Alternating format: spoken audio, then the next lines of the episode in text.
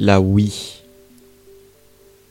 C'est ma première vraie console de salon, via laquelle j'ai découvert les joies du motion gaming, affronté ma famille un nombre incalculable de fois au tennis, réalisé un rêve de gosse en faisant combattre Mario contre Sonic contre Pikachu, fait voyager le célèbre plombier de Nintendo dans l'espace à deux reprises, et tant d'autres choses. Mais la Wii, c'est aussi ma première console connectée à Internet. Quel bonheur de pouvoir afficher des vidéos YouTube en grand sur la télé, de participer à des concours de création de mi, de regarder la météo, et bien évidemment de me promener sur la boutique Wii. Cette regrettée chaîne a été ma première porte vers un univers vidéoludique que je côtoie encore à ce jour. L'univers du jeu rétro déjà, car c'est avec une Wiimote que j'ai d'abord parcouru les Sonic, Mega Drive et Master System dont je suis aujourd'hui un grand fan. Mais surtout l'univers des jeux plus petits, faits par des studios restreints et vendus à petit prix sur le WiiWare. Et là je vous parle d'une époque où le jeu indé n'avait pas explosé suite au boom Super Meat Boy d'octobre 2010. Non, je vous parle de petites créations dont vous ne connaissez peut-être pas les noms et qui pour la plupart ne sont pas sortis de leur support d'origine. Des jeux comme Chick Chick Boom, Hydroventure ou Nix Quest Kindred Spirit.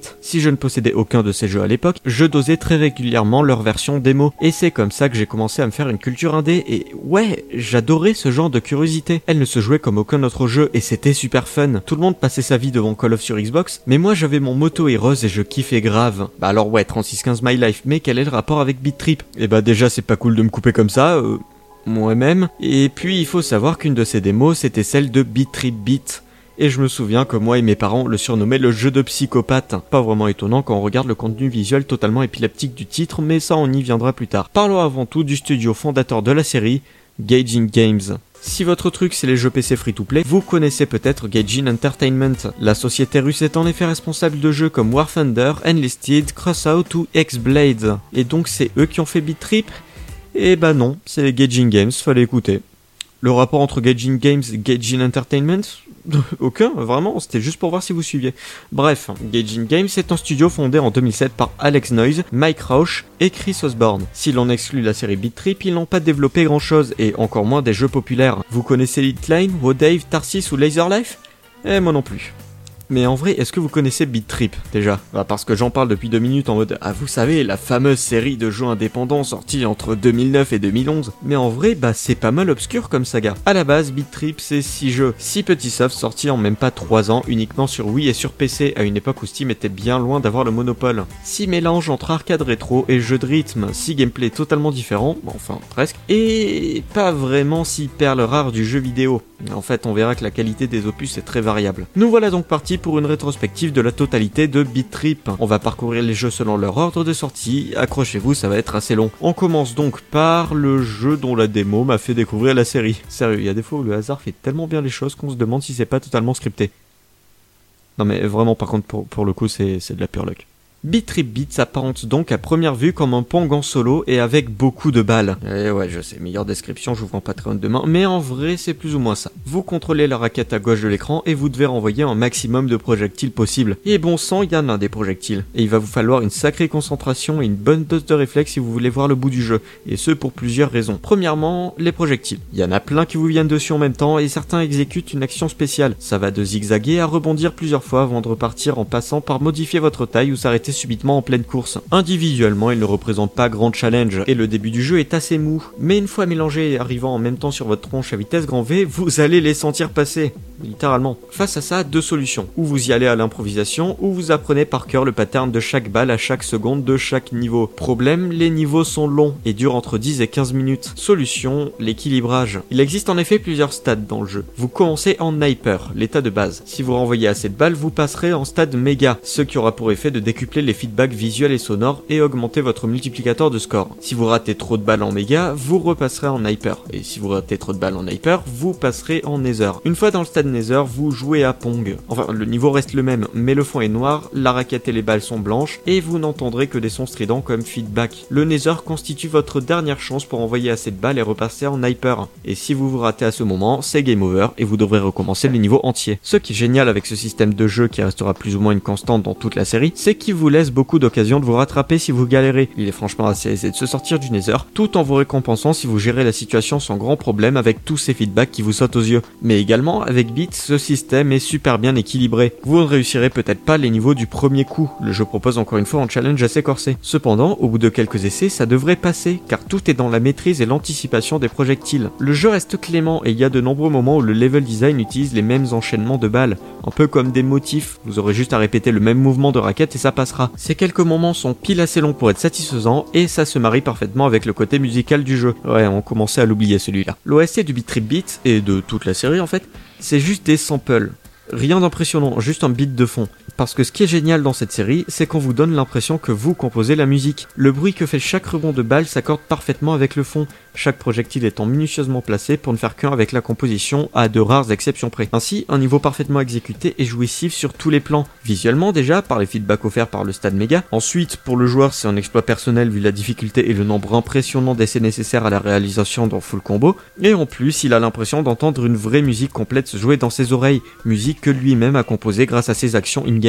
Beat Beat devient donc un jeu ultra satisfaisant grâce à ses quelques procédés. Son level design et son game design s'accordent parfaitement et sa composante sonore est vraiment réussie. Il y a quand même quelques ombres au tableau, comme les boss qui sont ma plus grosse déception. C'est mou, il y a très peu de rythme, et le pire c'est le dernier. Alors, sur le papier, faire une authentique partie de Pong dans un jeu basé sur le concept de Pong, c'est super. Ça renvoie à l'original, il y a de la symbolique et tout. Mais là, ça marche juste pas pour la simple et bonne raison que Beat Beat a beau se baser sur Pong, ça n'en fait pas une copie ni un jeu identique sur le fond. Au contraire, il s'est vraiment éloigné de son modèle, si bien qu'il n'a plus grand chose à voir avec à part ses contrôles en fait. Ça fait un pic de difficulté malvenu à la toute fin de l'aventure, et même si on peut douiller notre adversaire à certains moments, ça décourage pas mal parce qu'on meurt pas à cause d'un pattern non appris ou d'un combo particulièrement ardu, mais à cause d'une IA à la con, et c'est vraiment dommage. Il en va de même pour les challenges. Certains projectiles dans les niveaux sont des espèces de bonus slash malus, ça dépend, vous rétrécissant en certains temps pour au final vous récompenser de beaucoup de points si vous renvoyez assez de balles. Bah alors c'est sympa, hein, mais les renvoyer c'est dur et on perd de la vie en fait. Du coup il suffit juste d'éviter les projectiles bonus, non? Alors non, parce que si on les rate on perd aussi de la vie. Mais aussi parce que ces mêmes projectiles peuvent parfois vous donner des améliorations temporaires essentielles à la suite du niveau, comme vous dédoubler pour une courte section avec deux fois plus de projectiles. A noter également que le jeu possède plusieurs modes de difficulté qui ne changent pas les niveaux en eux-mêmes, mais l'équilibrage au niveau des stades. Au niveau des contrôles ça se résume en au bas classique, rien de plus facile à prendre en main. Enfin, ça dépend du support que vous utilisez en fait. À la Wiimote ou sur Switch, c'est l'inclinaison, et ça marche bien, mais ça rajoute une dose de challenge bienvenue au départ et quand on a fait le jeu ailleurs, mais qui devient vite handicapant à des moments où on s'en passerait volontiers. En tout cas, c'est toujours largement mieux qu'utiliser les flèches ou le stick, qui sont les pires méthodes possibles pour un jeu de ce style. Mais la meilleure façon d'y jouer, c'est à l'écran tactile. Non, sérieux, ce jeu sur 3DS, alors j'aurais presque dit que c'est la meilleure façon de le faire, mais la visibilité y est vachement réduite et ça le rend plus difficile sur un aspect où il n'y en a pas vraiment besoin. Surtout que c'est parfois pas évident de s'y retrouver dans le jeu de base. La souris est cependant un très bon équivalent, à voir comment ça rend si vous avez une tablette graphique. Au final, on obtient un jeu assez court, en one shot sans jamais perdre, ça tient à peine 45 minutes, mais entre le tryhard pour arriver à le finir, le niveau bonus si vous êtes sur la version Steam, le tableau des scores et les différents modes de difficulté, vous avez de quoi faire. Beat Trip Beat est un très bon petit jeu d'arcade que je vous recommande sans grande hésitation. Alors oui, vu de loin et sans y jouer, ça peut paraître sans intérêt, mais on se prend vraiment très vite au jeu, et si les délires de remix de vieux principes de game design pour en faire quelque chose de totalement nouveau vous attirent, je vois pas pourquoi vous n'aimeriez pas ce jeu. Personnellement, ça me plaisait à 9 ans, ça me plaît toujours aujourd'hui, et ça me plaira encore longtemps. En voilà une de perles rares. Ah, et il y a des cutscenes, mais j'ai rien compris. Vraiment, hein, c'est peut-être des grosses métaphores. Hein. Habituellement, j'arrive à les griller, mais là, je sais pas. C'est peut-être juste moi qui suis con. Bref, passons au jeu suivant.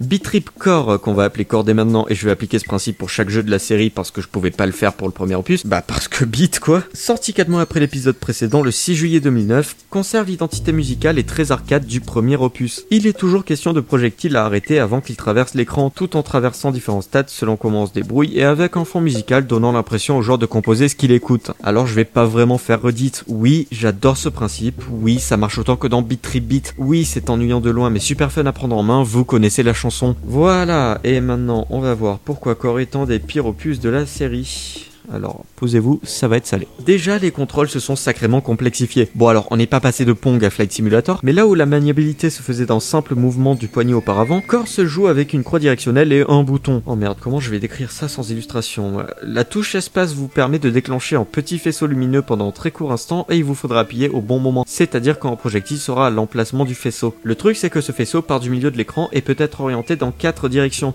chacune correspondant à une des flèches de votre clavier ou de votre croix directionnelle. Diagonale n'existe pas et ce style de gameplay prend déjà un certain temps d'adaptation. Alors ajoutez à ça une fenêtre de tir très restreinte en ce qui concerne le temps d'activation du laser et le fait que vous perdez de la vie quand vous tirez dans le vide et vous obtenez un challenge déjà assez conséquent. Et là vous ajoutez tout ce que vous connaissiez déjà dans l'opus précédent, sauf que dans Beat Trip ça marchait parce que les contrôles étaient super simples. Même moi je les appréhendais tranquilles alors que je me tapais des game over en boucle sur Super Mario Bros Wii parce que tout le défi de ce pong musical mais pas trop venait du reste. Tu maîtrises le contrôle, cool, maintenant regarde comment tu vas devoir t'en servir. Pour c'est déjà difficile le système de gameplay, mais la courbe de difficulté des niveaux est la même que pour le premier épisode de la série, et ça ne marche juste pas. Les balles arrivent de plein d'endroits de l'écran, c'est vraiment impossible de toutes les voir venir. Et ceux qui se plaignent du manque de visibilité de Bitrip Beat vont casser leur ordi en deux faces à corps. Je vous promets qu'on ne peut pas finir le jeu si on connaît pas certains passages par cœur. Et c'est pas fun de recommencer un niveau de 15 minutes en boucle juste pour aller à peine plus loin avant de tout recommencer. Alors certes, quand tu as fini, tu te sens comme un boss, mais on revient au problème que j'avais évoqué dans ma critique de Crash 4. Est-ce que ça en vaut vraiment le coup? Alors oui, Core est bien moins long, mais ça n'empêche pas que les souvenirs du jeu finiront plus négatifs qu'autre chose. C'est pile le mauvais concept de la difficulté de faire les choses comme ça. Quoi? Tu savais pas que ce projectile allait venir à ce moment parce qu'il y en a déjà 36 à l'autre bout de l'écran et que t'as pas pu tout voir? Bah, chez lol, recommence. Et le pompon, c'est que les balles challenge de l'épisode précédent sont de retour et qu'elles inversent les contrôles?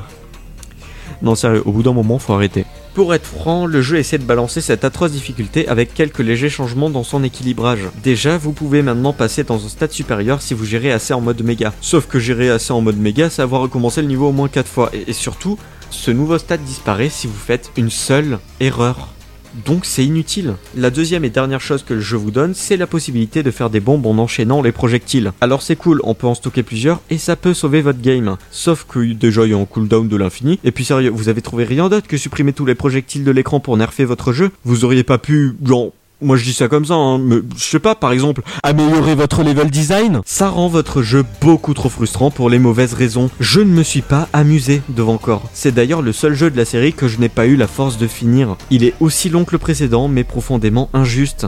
Et s'il y a bien un concept de la difficulté que je n'aime pas, c'est celui-là. Tout le sel d'un bon jeu difficile, c'est de savoir où a été notre erreur, afin de perfectionner nos essais jusqu'à y arriver au bout d'un moment et d'en être grandement satisfait, car on a appris de notre échec, on s'est surpassé. Céleste, Dark Souls, Crash Bandicoot, je vous fais pas le dessin, vous savez de quoi je veux parler. Pour Beat Trip Core, c'est un grand nom. Et point bonus pour la version 3DS qui rajoute au-delà de ça une croix directionnelle qui vous nique le pouce et ses problèmes de visibilité supplémentaires. J'en reviens pas sérieux. Quel enfer.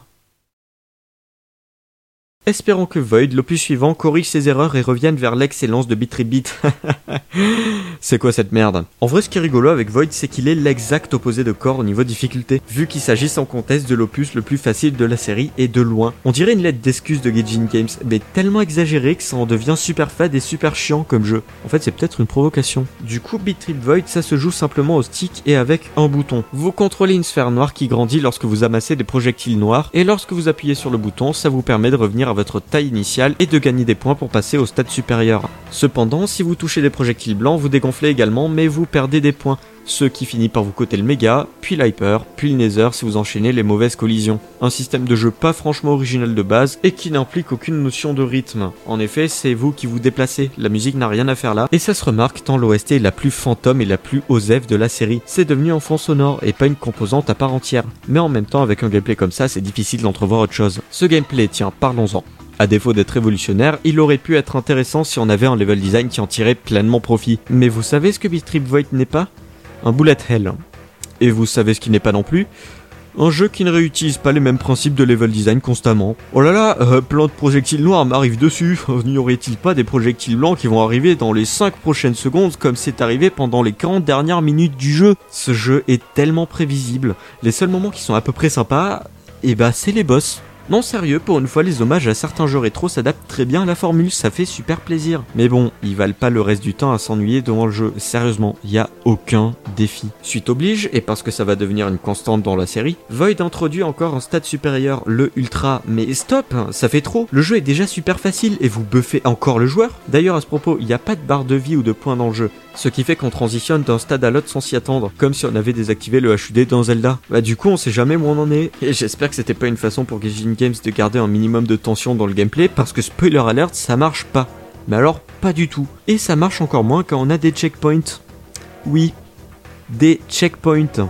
C'est-à-dire que même si vous mourrez, probablement de fatigue, c'est pas grave, vous avez un second essai. Ces derniers ne sont pas illimités, encore heureux, mais croyez-moi, si vous sortez de Void, ou même ne serait-ce que de Beat, vous n'aurez pas de game over devant Void. Rien à sauver dans le jeu non plus, donc c'est oubliable, le gameplay est sous-exploité, graphiquement ça sauve vraiment pas le tout, et l'OST n'en parlons pas, et encore une fois, c'est trop facile. Je saurais pas dire lequel est le pire entre lui et Cord tant ils sont opposés sur tous les points, mais ce que je peux affirmer, c'est que c'est avec ces deux opus que la série a touché le fond. Mais c'est aussi à partir de l'épisode suivant que Beatrip va reprendre du de la bête. Runner est l'épisode qui s'éloigne le plus du format de la saga classique. Comme son nom l'indique, il s'agit d'un runner, c'est-à-dire une variante du genre platformer où votre personnage avance tout seul et vous devrez lui faire éviter les différents obstacles sur sa route et ramasser des collectibles. Vous avez déjà sûrement joué à ce genre de jeu au vu de sa popularité sur mobile grâce à des titres comme Temple Run ou Super Mario Run qui s'approchent plus de runner. Runner qui change donc beaucoup de choses dans sa forme comparée au reste de la série, notamment ses stades qui sont totalement démunis de toute fonction concernant la vie du personnage, puisqu'un seul hit vous fera recommencer le niveau. Alors ce n'est pas des niveaux longs, ils durent généralement entre une ou deux minutes, mais vous n'avez pas le droit à l'erreur, là où elle était largement permise dans le reste de la série. Le jeu a ainsi un aspect beaucoup plus trial and error, en plus d'avoir un aspect musical amoindri. Alors il est toujours présent du fait que chaque collectible récolté et obstacle évité déclenche un son s'accordant parfaitement à la musique de fond, mais cette dernière prend plus de place. Et là où dans Beat Trip Beat ou Core, on vous donnait l'impression de gérer la musique par vous-même selon votre performance dans le jeu, là on n'a pas droit à l'erreur. Du coup, il y a cette interaction en moins. On ne compose pas le fond musical, on l'écoute plus chose. Ça reste cependant jouissif et chaque obstacle se voit autant qu'il s'entend. Et on a également droit à la répétition des motifs d'obstacles dans les niveaux. Le gameplay arcade est aussi là et on le prend en main très rapidement. Le moveset du personnage se débloque au fur et à mesure de votre progression, ce qui fait qu'on n'a aucun souci pour savoir quelle touche fait quoi. C'est vraiment simple à utiliser. Tout ça pour dire que si la forme est vraiment différente, le fond est toujours là. Ce qui en fait une assez bonne porte d'entrée vers la série malgré tout. C'est moins perché et abstrait niveau gameplay tout en gardant son fond. Et son niveau de challenge est de retour. Bon sang oui, finir ce jeu, c'est un sacré défi. Runner a beau être plutôt accessible et grand public, il n'en demeure pas moins ardu à certains moments, et mon nombre d'essais pour les derniers niveaux a dû tourner autour d'une vingtaine ou d'une trentaine en normal, parce qu'il y a des obstacles vraiment pas évidents. Notamment cet enchaînement 3 balles rouges, 3 balles bleues sur la fin qui prend facile 8 essais avant d'avoir le rythme nécessaire pour pas se rater. Le jeu a aussi un pic de difficulté que je n'explique pas dans son avant-dernier stage du premier monde, qui est si long et te pose les collectibles aux pires endroits du monde, genre tu dois frôler la mort à chaque fois que t'en ramasses un. Il y en a 93 soit le plus grand nombre de collectibles dans un stage de tout le jeu Non, vraiment, je sais pas. Alors, on pourrait passer en mode facile pour baisser la difficulté, mais le souci, c'est que ce mode facile supprime les collectibles. Non, sérieux, à part les stades, il y a plus rien et les niveaux deviennent de grandes étendues vides un peu chiantes. Je saurais pas dire pour le mode difficile, parce que je fais tous les jeux en normal, entre autres à cause du fait qu'il n'y ait pas le choix de difficulté dans les versions 3DS des titres, et puis pas fou, non, j'ai pas envie de casser mon PC, il vaut cher. Surtout que votre progression dans la campagne via en mode de difficulté se fait indépendamment des autres, ce qui veut dire que même si j'ai fini le jeu en normal, je n'ai pas accès à tous les stages en difficile, je devrais me retaper tout le jeu, y compris le 1.11, et c'est mort, c'est mort direct là. Le souci c'est que j'ai la complétionnite dans les si je manque un collectible, je recommence tout. Je veux perfect tous les niveaux. Et je l'ai fait. À chaque fois. J'ai tous les collectibles du jeu là. Oh, on peut faire des doubles perfects Attends, comment ça? Oh non. Oh non, quel enfer. Oh non, j'ai rien dit. Je, je fais pas. Je, Complétionniste, non, jamais, je connais pas. Je m'explique. Si vous ramassez chaque collectible dans chaque niveau, vous avez accès à un stage rétro. Bon alors déjà c'est le gameplay de runner sans tout ce qu'il y a autour, c'est pas beau, il n'y a pas de fond sonore et le level design est claqué, et puis il faut les compléter en entier avec chaque collectible pour le double perfect. Ouais ok, logique quoi, ça passe tranquille. Ouais, donc maintenant je vais vous parler de la qualité de vie dans un jeu vidéo. Ce qu'on désigne par Quality of Life, ce sont les petites features un peu discrètes qui vous évitent de vous prendre la tête en perdant du temps sur des tâches pas nécessaires. Quelques petits exemples, le voyage rapide au lieu de vous taper 800 bornes aller-retour dans certains mondes ouverts, c'est du quality of life. Pouvoir transférer un item du coffre à votre inventaire en cliquant dessus tout en laissant la touche shift enfoncée au lieu de drag and drop, c'est du quality of life. L'autosave, c'est aussi du quality of life. Permettre de recommencer un stage rétro à notre guise une fois qu'on l'a débloqué au lieu de devoir se retaper tout le stage le précédent en perfect pour n'avoir droit qu'à un seul nouvel essai de ce 10 stage rétro, ça aussi c'est du quality of life. Comment ça ne vous est pas passé par la tête les gars, sérieux? Mais un truc tout con, hein, genre appuyer sur Y au lieu de A pour lancer le stage rétro? Non non, là c'est recommence tout le niveau à 100% pour avoir ne serait-ce qu'une seule chance de finir le stage rétro. Mais quel enfer Personne ne va faire ça. Déjà qu'on est même pas à 4% à avoir fini le jeu de base sur Steam si j'en crois les succès. Ouais, c'est pas beaucoup 4%. Et ça s'explique par la difficulté intransigeante mais juste, contrairement à Core. Ce qui en fait également le jeu le plus long de la série classique. C'est 5 heures qu'il m'a fallu pour terminer ma run avec chaque collectible sans compter les stages rétro. 5 heures de pure tryhard sur des niveaux aussi ardus. Je comprends que beaucoup se soient arrêtés à différents moments du jeu. En vrai, ça me dérange pas personnellement. Chacun a sa limite et saura où s'arrêter. Par exemple, pour moi, c'est le mode normal en perfect. Je l'ai fait, c'est limite un exploit à mes et je n'irai pas chercher le double perfect et encore moins le mode difficile. Et même si j'étais pas arrivé jusqu'au bout, ça n'aurait pas été grave. Et je suis même pas arrivé jusqu'au bout il y a de cela plusieurs années quand j'ai joué au jeu pour la première fois. Mais je m'étais suffisamment amusé et j'avais trouvé ma limite à l'époque. Je n'en voulais pas plus. Donc si ça se trouve, dans 4 ans, je recommencerai le jeu et je le compléterai à 100%. Je sais pas. Tout ce que je peux dire, c'est que si vous cherchez du défi autour d'un jeu très facile à prendre en main, vous allez être servi. Et pour être honnête, de toute la série classique, je pense que ça en est le meilleur. Pas mon préféré, hein, ça reste Beat pour les raisons que j'ai citées plus tôt. Mais objectivement, je pense qu'il le dépasse. Autant pour son rapport quantité-prix que gameplay, challenge, et parce qu'encore une fois, il est bien plus grand public que le reste.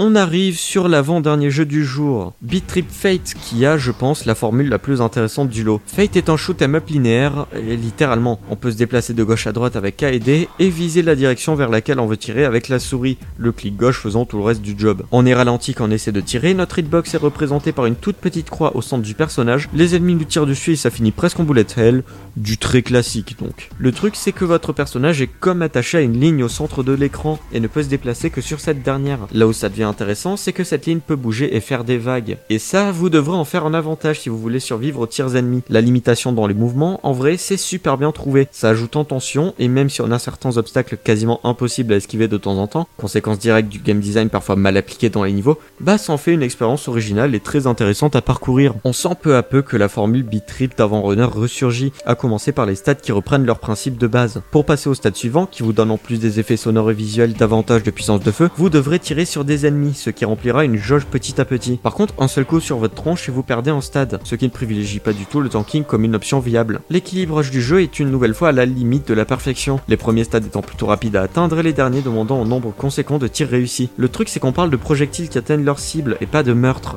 Ce qui fait que si vous êtes dans le pétrin, vous pouvez aussi facilement tirer en mode no brain sur le premier truc qui se présente devant vous et gagner un stade ou deux, ce qui m'a vraiment été utile devant certains boss. Les boss, tiens, parlons-en. C'est le point faible de la série, le boulet qu'elle se traîne depuis le premier Dans Fate, il y en a 6 pour tout autant de niveaux. Et bah ils sont super ces boss. Enfin super, rien qui va révolutionner votre façon de jouer et encore moins des passages mémorables, mais il n'en reste pas moins efficaces. Ce sont des challenges décents, avec plusieurs patterns légèrement ardus mais agréables à apprendre. Non franchement ce sont des bons boss. Et il n'y a pas vraiment d'exception à la règle. Bon par contre j'espère que vous avez un minimum de réflexe parce que si un boss vous tue, vous devez vous retaper les 6-7 minutes de stage qui le précèdent. Mention spéciale au boss du stage 4 qui a été le seul à me barrer la route. Connard.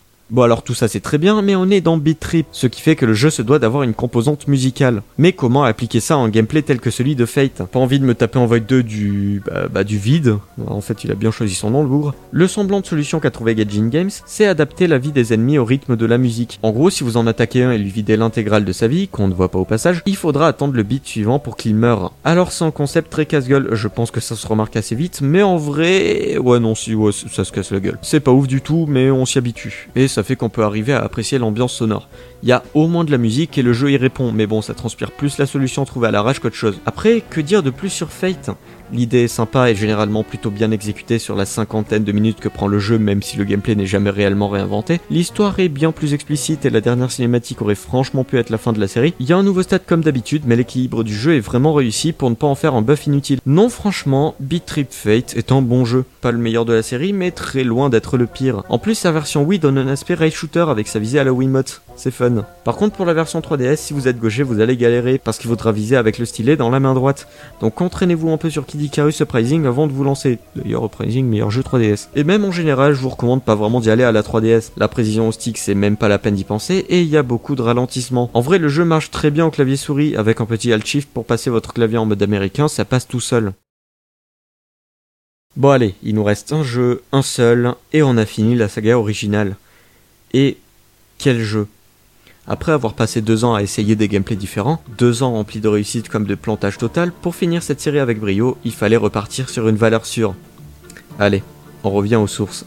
Beat Trip Flux est donc le sixième opus de la série et a pour particularité d'être le seul à reprendre le gameplay d'un autre épisode, le tout premier, Beat Trip Beat. Et là, je suis content. Le retour de ce pont musical avec l'expérience du studio sur toute une série, la prise de recul faite avec tout ce temps, et puis on revient à ma formule préférée.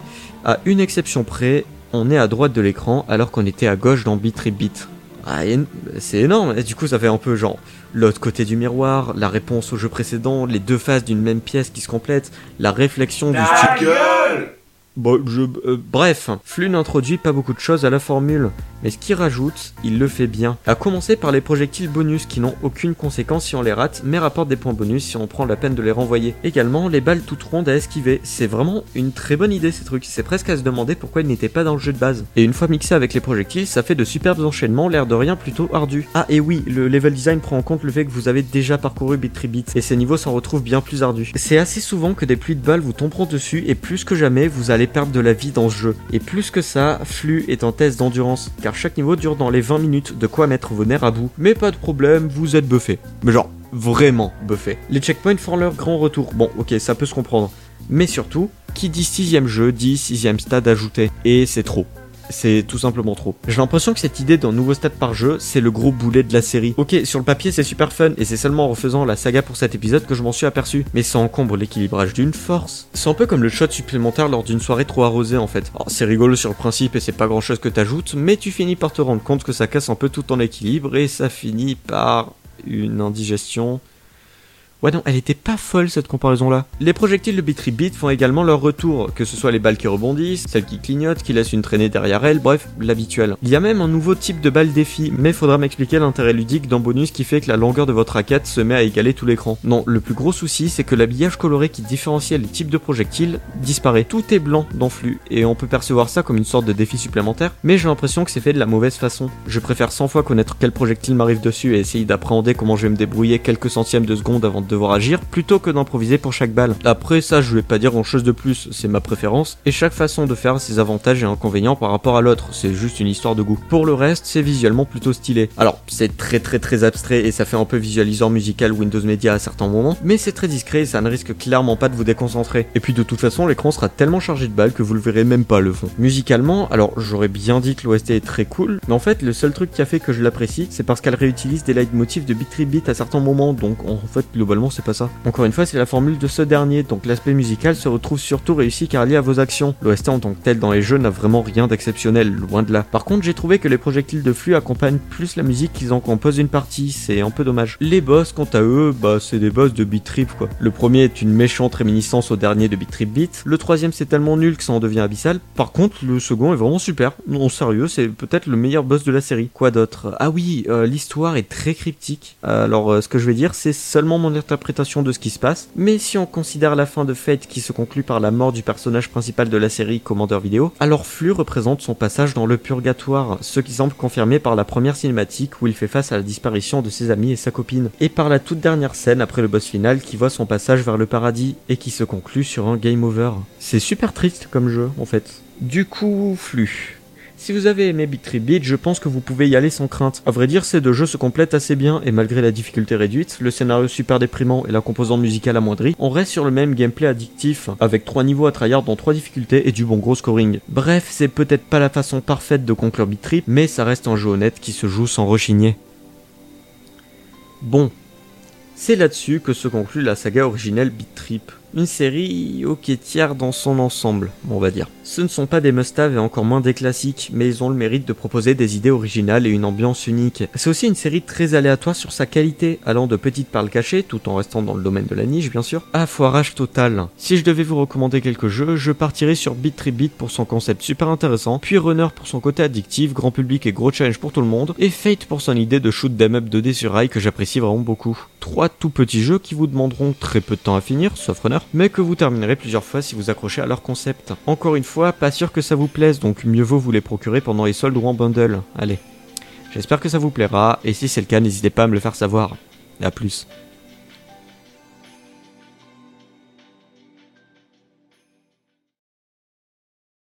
Voilà. Ça, c'est ce que j'aurais pu dire si l'ensemble des jeux s'était arrêté là. Parce que si la saga classique Beat Trip s'est bel et bien finie avec Flux, son sixième opus, la franchise, quant à elle, ne s'est pas arrêtée là, car nous avons eu droit à deux suites à Runner. Mais pas deux suites dans l'esthétique et le ton des originaux, non. On passe cette fois sur de la pure 2,5D, mais pas seulement pour le décor. Beat Trip Presents Runner 2 Future Legend of Rhythm Alien, qu'on va raccourcir en Runner 2 parce que sinon on va pas s'en sortir, adopte une direction artistique plus proche d'un cartoon en 3D, avec son OST plus complexe et son histoire bien plus facile à comprendre, car accompagné par un narrateur doublé par le très talentueux Charles Martinet, que vous connaissez forcément pour être le doubleur du plombier de Nintendo. En vrai, c'est un choix qui fonctionne très bien. Le comédien est immédiatement reconnaissable et sa voix colle parfaitement à l'ambiance plus déjantée et grand public de cet opus. Les pistes sonores, quant à elles, et pour la première fois de la série, restent en tête et sont même mémorables. Les obstacles l'accompagnent avec brio et on se prend à retenir certains sons de niveau en particulier à force de les jouer. Bref, à ce niveau-là, le jeu reste fidèle à son prédécesseur, Runner, hein, pas Fate, et amplifie même cette formule grâce à l'évolution du fond sonore via les différents stades ici bien plus remarquables. Encore une fois, on sort des samples basiques de la saga originale. D'ailleurs, parlons un peu de ça. Runner 2 n'est pas Beat Trip 7, mais Beat Trip Runner, bah, bah Runner 2 en fait. Déjà parce qu'il s'éloigne trop de l'ambiance de la saga, limite ça pourrait être un reboot, mais surtout parce que le jeu prend uniquement pour modèle Runner. Alors ça paraît évident, hein, mais preuve en est qu'il n'a pas 7 stats différents, mais 4 comme son grand frère. Ça en fait plus une extension du jeu de base, mais en mieux.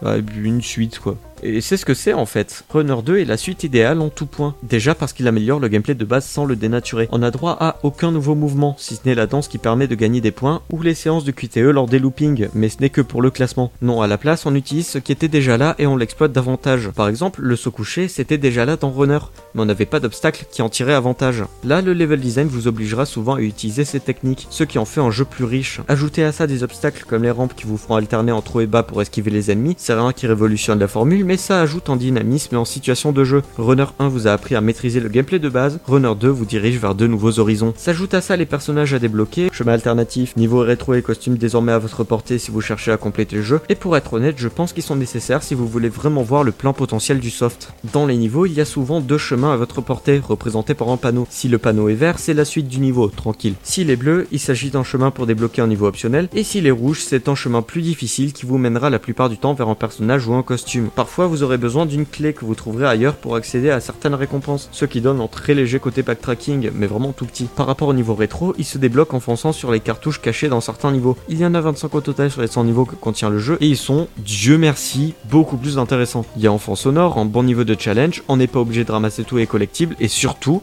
une fois qu'on les a trouvés, on peut à tout moment y accéder depuis la sélection de niveaux. Voilà, c'était pas si dur. Mais bon, il y a un truc que j'ai pas compris. Dès qu'on lance un niveau rétro, on a droit à 3 cœurs qui représentent 3 essais pour finir le niveau. Si on perd 3 fois, donc on revient sur la minimap. Mais bah, on peut recommencer directement le stage en fait.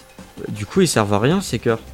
Au mieux, ils font perdre du temps. À mon avis, il devait y avoir un bail comme quoi on pouvait pas accéder à ces niveaux librement avant de les avoir finis en stade du développement. Et cette feature a dû être changée au dernier moment, un truc comme ça. En vrai, ça m'aurait pas dérangé de devoir tout me retaper parce qu'ils sont très loin d'être impossibles ces niveaux. Franchement, quand t'as fait Runner 1 avant, tu roules dessus. Et là, bah, on arrive au gros souci de Runner 2. Tu sors du premier en mode normal, tu lances celui-là et bah, c'est à peine une promenade de santé en fait. C'est vraiment simple. Bon, d'un côté, ça en fait la porte d'entrée idéale à la série. Surtout que les modes de difficulté sont cette fois-ci vraiment bien gérés. La disposition des obstacles et des projectiles change selon votre choix, mais pour un vétéran, c'est presque décevant. Et j'imagine même pas si vous avez complété le 1 difficile. Là, ça devient un jeu éducatif, c'est pas possible. Parce que Runner 2 introduit également les checkpoints, un par niveau. Alors on peut les skip et obtenir davantage de points si on est un Obega Chat gamer, mais pour les débutants, ça fait du bien ce genre de bail. Et ça, je le sais parce que ce jeu, j'y ai joué pour la première fois il y a longtemps et je me souviens avoir galéré en facile à l'époque. Ouais, j'avais même pas fini le premier monde du premier opus. Et pouvoir reprendre seulement la moitié au lieu de tout me retaper était une bénédiction. Mais ouais, maintenant avec plus d'expérience, bah même pas je repasse en facile. Enfin si, je devrais me taper le triple perfect plus pour 100%, mais... Ouais, bah oui, bah parlons-en de ça. Pour obtenir un perfect, vous connaissez la chanson, on ramasse tout.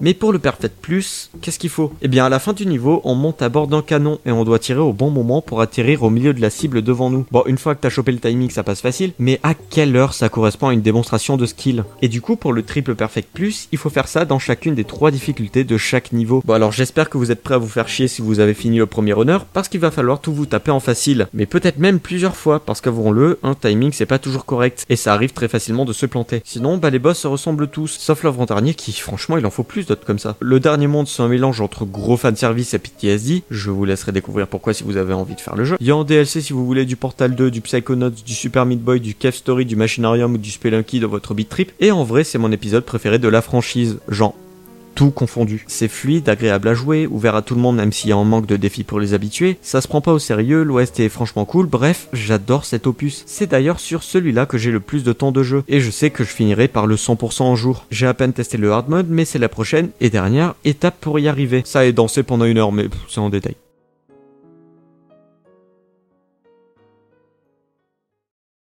Que du bon, et encore une suite 5 ans après.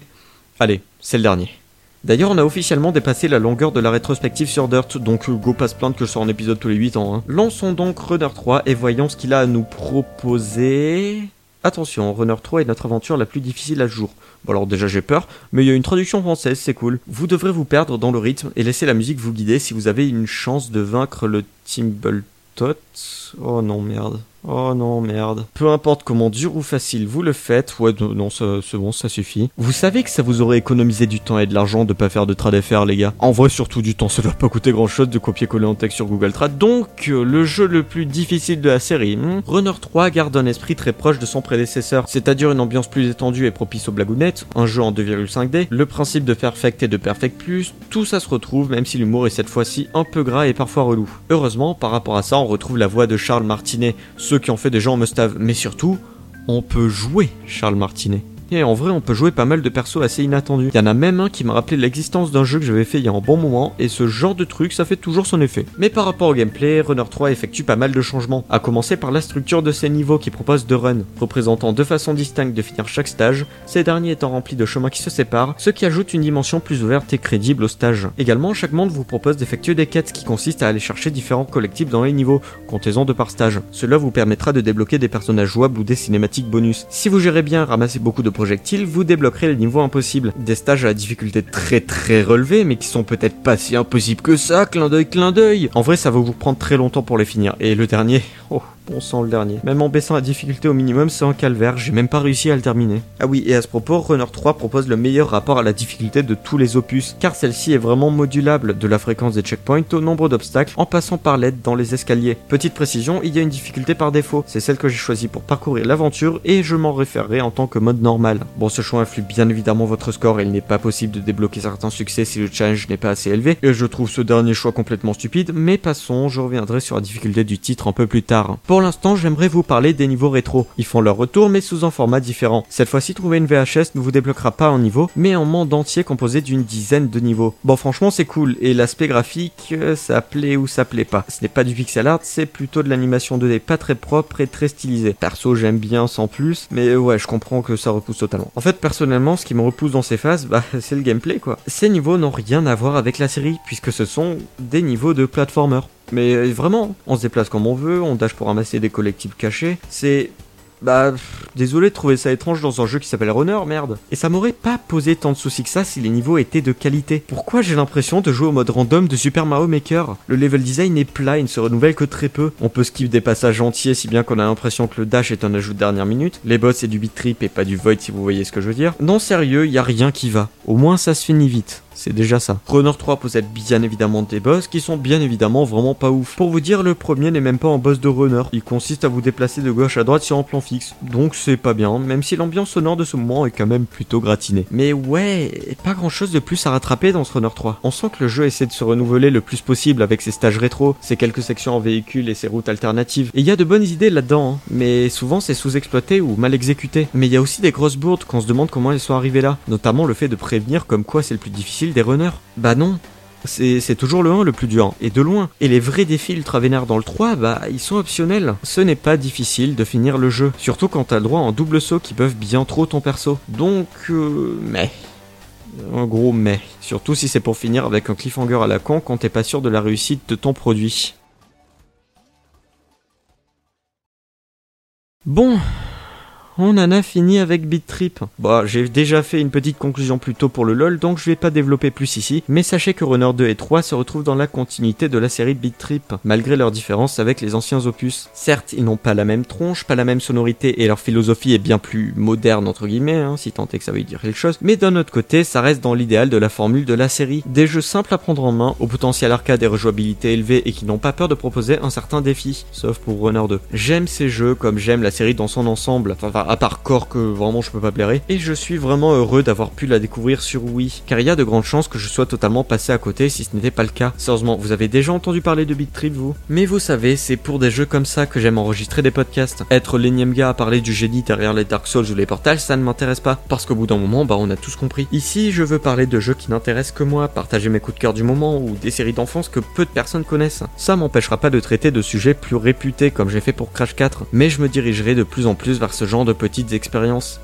Allez, c'est donc là-dessus que je vous laisse, je vous retrouve approximativement, je sais pas quand, pour vous reparler de jeux paumés. D'ici là, soyez curieux et prenez soin de vous. Salut